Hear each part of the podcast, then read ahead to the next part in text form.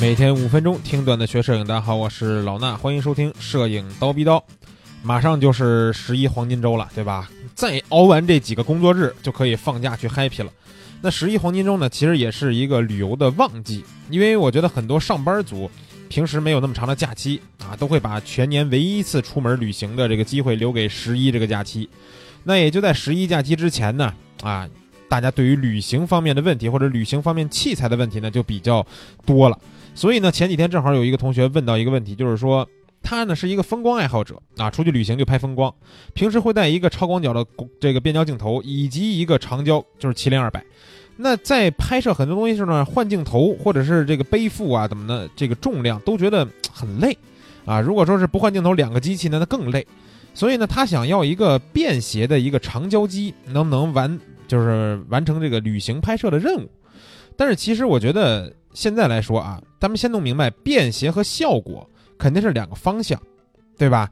你如果足够的便携，那可能最便携的是什么呀？就是手机了，对不对？手机是最便携的，而且拍很多这种我们不用变焦的时候，用这种广角镜头去拍的时候呢，效果还不错，修修图什么的，对吧？发朋友圈啊，发个这个很多人愿意翻墙，发个 Instagram 啊什么的都不错。所以手机是最便携的，但是呢，效果肯定没有单反相机和无反相机啊那么好，对吧？呃，那但是呢，如果我们想要效果，就肯定不能便携了。但是呢，其实市面上有这么一一类相机啊，在这个便携的同时，还尽量的帮我们满足一些效果方面的事儿。它的效果呢，肯定比手机要强一些。是什么呢？就是这种便携的长焦机啊。很多人都说那属于卡片机的这个范畴，对吧？因为确实是它不是这个无反相机，也不是单反相机啊，它不可换镜头。就是自带的镜头，但是呢，它自带这个镜头呢，焦段的覆盖面比较广。这种机器呢，很多时候都被用来旅行当中去做一个小备机啊，或者甚至很多人就拿这种相机去直接旅行了。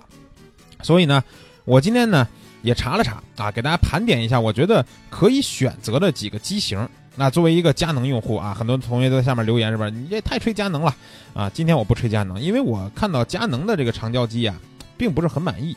是哪个比较好呢？G 七叉 Mark Two 啊，这个佳能的 G 系列的小相机啊，一直是他们的这个算是小相机里边的旗舰相机，是吧？那 G 七叉 Mark Two 呢，就是一个大这个大变焦的长焦机，它的焦段呢从二十四到一百毫米不等啊，二十四到一百其实这个覆盖还可以，后面还有更长的啊，但是呢这个价格是三千七百九十九啊，我也是都是查的京东的一个官方价格吧，那这个价格呢，我觉得。可能如果想要二四一百这个焦段呢，会有一个别的选择会更好，啊，哪个选择呢？提到这种便携小相机，咱不得不提的是什么呀？索尼黑卡，对吧？黑卡里边其实有很多这种相机，比如说跟它焦段相同的二四一百毫米这么一个不可换镜头的话，就有一个 R 叉一百啊，这黑卡的一个呃比较经典的机型，R 叉一百呢就是第一代啊。而这一百第一代的话，它是两千一百九十九的一个官方标价，这个价格呢比佳能那个便宜不少，对吧？而且呢，焦段又一样，而且都是同样的啊。今天我给大家推荐的都是同样的一英寸的这个画幅啊，也就是一英寸的这个感光元件。咱们太小的话，可能对于画质呢还是有一定的这个不可靠性，所以呢，我尽量推荐这种一英寸的这个机器。当然了啊，如果说到有不是一英寸的，也欢迎大家在下面留言的时候指正我啊。黑卡呢，最便宜的这个两千一百九十九的 R 叉一百，其实还有别的，对吧？黑卡的 R 叉十，这个机器四千七百九十九，别看它贵了，但是它的焦段覆盖比那二八一百可要强多了，对吧？佳能那是二四一百，索尼 R 叉一百二八一百，索尼的 R 叉十，啊，二四到两百的焦段，这个广也够，对吧？长也够。但是呢，价格可能就相对来说贵一点，四千七百九十九。但是黑卡呀，其实不讲究便宜，对吧？黑卡还有更贵的，就是 R 叉一百 M 六，第六代的 R 叉一百，这个小黑卡啊，同样也是二四到两百的一个大变焦，价格在多少呢？八千四百九十九啊！我觉得能花八千四百九十九买一个黑卡的这个长焦机，那也是土豪。但是呢，说到土豪，我觉得可以给土豪推荐另外一个相机。啊，既然能拿出八千块钱的预算买长焦机，那咱不如，对吧？入人生的第一台徕卡，徕卡呢也有这么一个长焦机，叫 C 杠 LUX 啊，大概读 C LUX 吧。这个机器啊，它的焦段比二四两百的 R 叉一百 M 六还要长，它是二四到三百六的焦段，哎，这个长焦更长了。价格呢比索尼的黑卡 R 叉一百 M 六还便宜点，七千两百多块钱，啊，所以说你如果真的有八千块钱预算买这玩意儿，不如花七千多买个徕卡，毕竟它是徕卡嘛，对不对？而且这个样子呀，啊，也我觉得也相对来说比较骚气嘛，更能炫耀一下，是不是？那有人说二四三百六，我觉得这个还有别的选择，那不错。松下呢也有一款二四三百六的这么一个长焦机的便携的相机，啊，ZS 二二零，这个小相机呢也是比较新推出的。这个机器的价格呢在五千出头，五千一二的价格。同样的一英寸的大底儿，然后呢带着二四三六零的这个焦段，覆盖的非常广了，啊，但是有人说说三百六我还是不够，对吧？三百六十毫米还是不够。我跟你说啊，今天我给大家推荐的最后一个相机，那绝对是。足足的够死你啊！什么叫够死你？最后提到的就是尼康了啊！尼康有一款长焦机叫 P 一千，大家可以上网去搜搜啊。这个 P 一千它的焦段覆盖啊，你不要以为你听错了，它的焦段覆盖是二十四毫米到三千毫米。咱们刚才说的这些毫米可都是光学变焦啊，咱不提电子变焦，数码变焦对吧？如果是数码变焦，这个 P 一千啊，尼康的 P 一千数码变焦可以到六千毫米。你就可以理解为你有一个二四到三千或者二四到六千毫米的一个长焦机，可能很多朋友对于三千毫米的焦段或者六千毫米的焦段毫无概念，对吧？没有用过这么长的焦段，这长焦段干嘛去啊？拍对面人家屋里边，哎，不拍这些啊！我跟你说，人家这个广告啊，在做的时候有一个特别特别给力的一个描述，而且也有实拍的图片，是什么呢？就是你在家里边，你打开窗户，只要天气晴朗，你能看见月亮。